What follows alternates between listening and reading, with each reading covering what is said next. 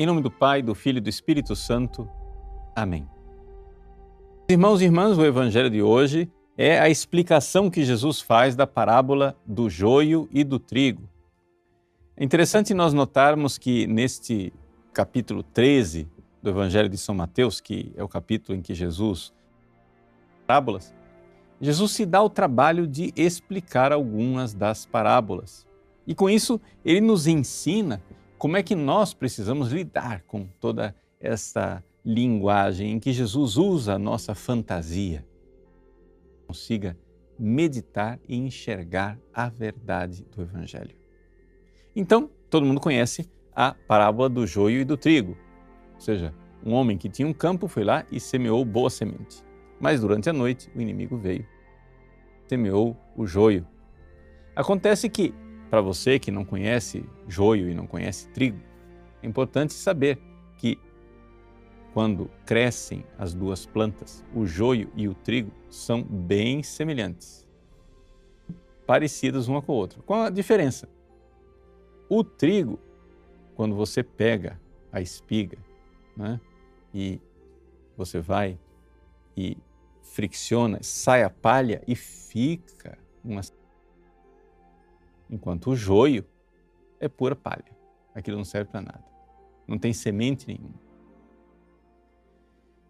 Bom, aqui você já está entendendo que o joio e o trigo juntos.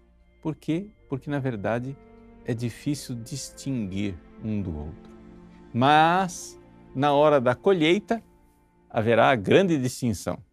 Por quê? Porque o trigo deu fruto, enquanto o joio só tem palha. Bom, a partir disso, Jesus quer nos ensinar o quê? Ele quer nos ensinar como é a sua Santa Igreja. Jesus está falando aqui da Igreja, dos cristãos que fazem parte da Santa Igreja Católica. Infelizmente, a gente tem que reconhecer o seguinte: se você entrar na igreja e participando da missa, várias pessoas sentadas no banco, são todos nossos irmãos, católicos como nós, batizados como nós.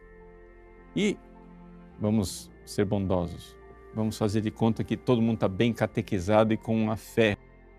Todos eles têm a mesma fé, igual a nós. Mas infelizmente, nós temos que admitir que tem gente sentada ali no banco da igreja que, na hora, eles não vão estar lá. Tem gente indo à igreja hoje. Sim, é triste dizer isso, mas é necessário dizer, porque é isso que Jesus está tentando ensinar.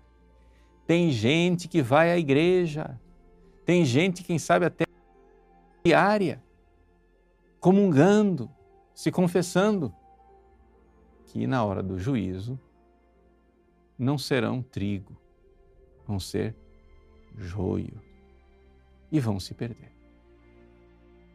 Esse é o grande drama, um drama que existe dentro da Igreja Católica desde o tempo de Jesus.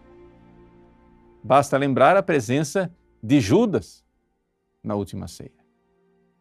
Quem de nós não sonha em ter um assento na última ceia? Quem de nós, né? Não daria, não faria de tudo para estar ali, no cenáculo, naquele lugar especial em que fechado, trancado, na intimidade com os seus doze apóstolos, Jesus abre o seu coração e diz: Não vos chamo servos, chamo-vos amigos. Que coisa mais maravilhosa! Que momento de profunda, santa e elevada. Então, os doze apóstolos com Jesus na intimidade do cenáculo. E, no entanto, mistério dos mistérios, mistério da iniquidade, terminou a cadeira vazia. Ou seja, um dos lugares ao redor da última ceia não está sendo ocupado lá na ceia definitiva do céu. Ou seja, na na ceia, felizes os convidados para o banquete nupcial do Cordeiro, lá no céu, tem doze assentos e um permaneceu vazio. Claro que depois Matias foi o lugar de Judas, tudo bem, está explicado, claro. Mas eu quero que você se dê conta dessa grande tragédia, desse grande mistério. Ou seja, ao longo dos séculos, a Igreja sempre santos e fiéis, filhos de Deus, membros da Igreja, católicos, bons católicos, que deram fruto, o fruto da perseverança, o fruto da salvação. Tanto, meus queridos, aqui está a grande miséria. Nem todos são assim. Então Jesus conta esta parábola exatamente porque ele nos quer bem. Ele conta essa parábola para que você, como os apóstolos lá na última ceia, quando Jesus anunciou: Um de vós irá me trair, para que você, juntamente com aqueles apóstolos, mente, olhe para Jesus e diz: Serei eu, Senhor. Vejam que, que cena bonita, que coisa maravilhosa. Os santos apóstolos, eles tinham plena consciência de que eles não estavam traindo Jesus. Jesus, no entanto, anuncia: Um de vós irá me trair. E eles, cheios de humildade, acreditaram nas palavras de Jesus do que na própria consciência deles, eles se investigam e dizem humildemente: Serei eu, Senhor? Será que sou eu que sou joio? Será que sou eu que não creio como deveria? Nesse exame de consciência maravilhoso e nesse ato de humildade, todos eles são aprovados. É Judas o último, quase que forçado pelo constrangimento de que todos se autoacusaram, Judas então diz: Serei eu? Responde: Tu o dizes. Meus queridos, a parábola do joio e do trigo nos mostra que nós, bons católicos, não podemos na soberba, né?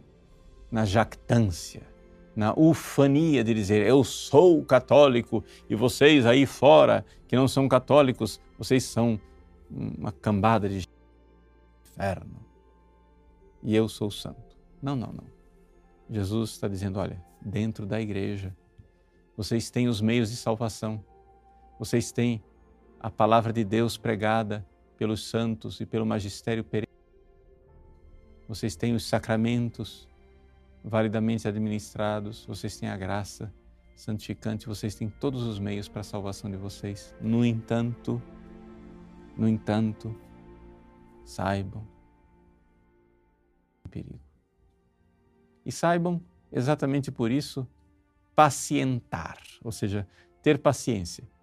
Se por acaso algum irmão ou irmã ao seu lado, na sua mesma comunidade, bancos de igreja, ainda não está completamente convertido, ainda está vacilante. Reze. Reze pela conversão e pela salvação de todos. É somente no último momento, final, que será revelado o mistério dos mistérios da eleição divina quem verdadeiramente é trigo e quem, infelizmente, foi. Deus abençoe você. Em nome do Pai, do Filho e do Espírito Santo. Amém.